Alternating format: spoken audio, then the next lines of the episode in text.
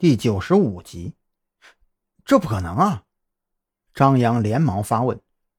按照我的观察，这应该不是一个心理素质特别强的人。我觉得我们只要突审他，就一定有收获的。我也赞同你这个观点。不过，即便是心理素质很弱的，心里一般也有一个底线。我们想要知道的东西就是他的底线，这个很难突破。还有，你先告诉我，你当时去看小兰的时候，她到底是一个什么状态呀？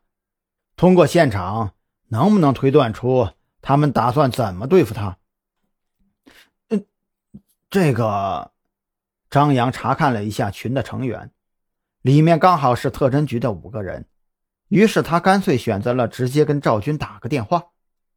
赵队，关于蓝雨桐在厨房里的状态，我只能对你一个人说。我进去的时候，他的衣服已经被脱下来了不少，整个人躺在案板上。那位小郑老师似乎是要对他进行肢解。赵军声音低沉：“我记得我们之前碰到过的夏园长曾经提到过。”这个小郑老师对他的厨房有特别严格的要求，任何人都是不被允许进去的。张扬马上回忆起来，他是说过类似的话。赵军紧接着说道：“夏园长这个人还比较老实，主动交代了很多问题。他说今天过来的银色面包车他也不认识，而且。”他也只是在车来的时候啊扫过一眼，至于负责给他们送货的人是不是他原来就知道的那个人，这一点他也不敢肯定。赵军叹了一口气：“哎，因为送货的时间啊，恰好是他一天最忙的时候，他要待在教室里哄孩子们睡午觉，在教室里睡午觉。”张扬有些不解，那看起来这幼儿园还真是不合格呀。这也是没有办法的事啊。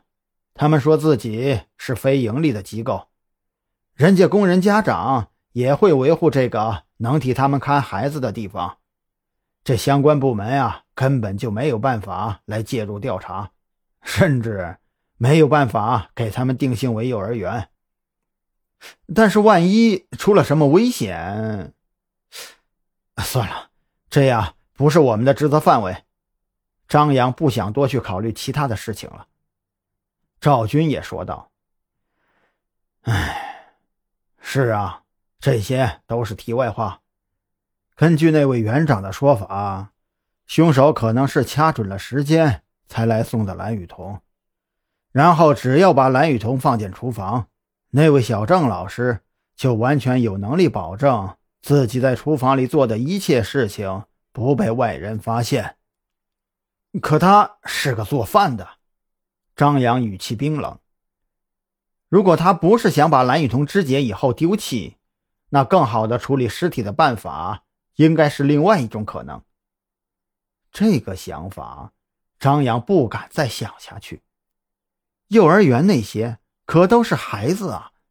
如果要毫无痕迹地处理掉尸体，借这些孩子的消化系统，或许是最好的方法。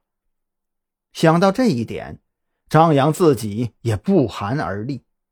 另外一边，赵军也是沉默了很久。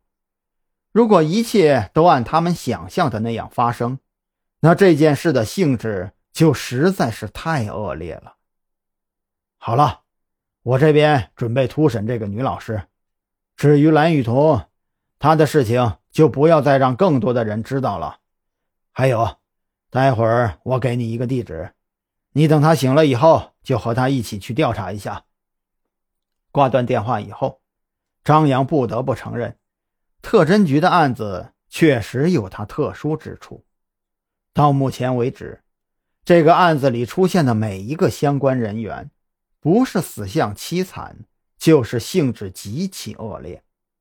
如果这些事件公布出来的话，无论哪件事情都足以令整个临海市震惊。